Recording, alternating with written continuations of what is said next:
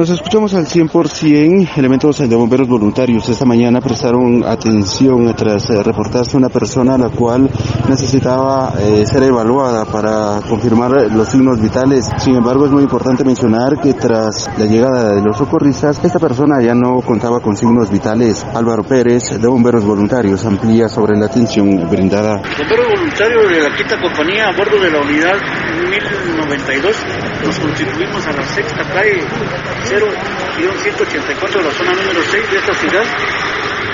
Al llegar al lugar se encontró a una persona de sexo femenino en que se encontraba boca abajo en posición fetal en la esquina posterior externa de su domicilio. Al evaluarla no presentaba signos vitales.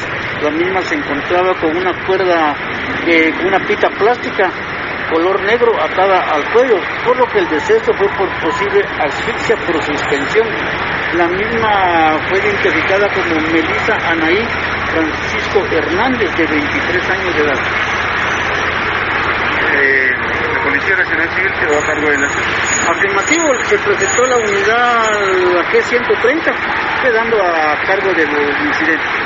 Sin embargo, pues se espera la llegada de las autoridades correspondientes como Ministerio Público y Policía Nacional Civil, quienes se quedaron al resguardo del cuerpo.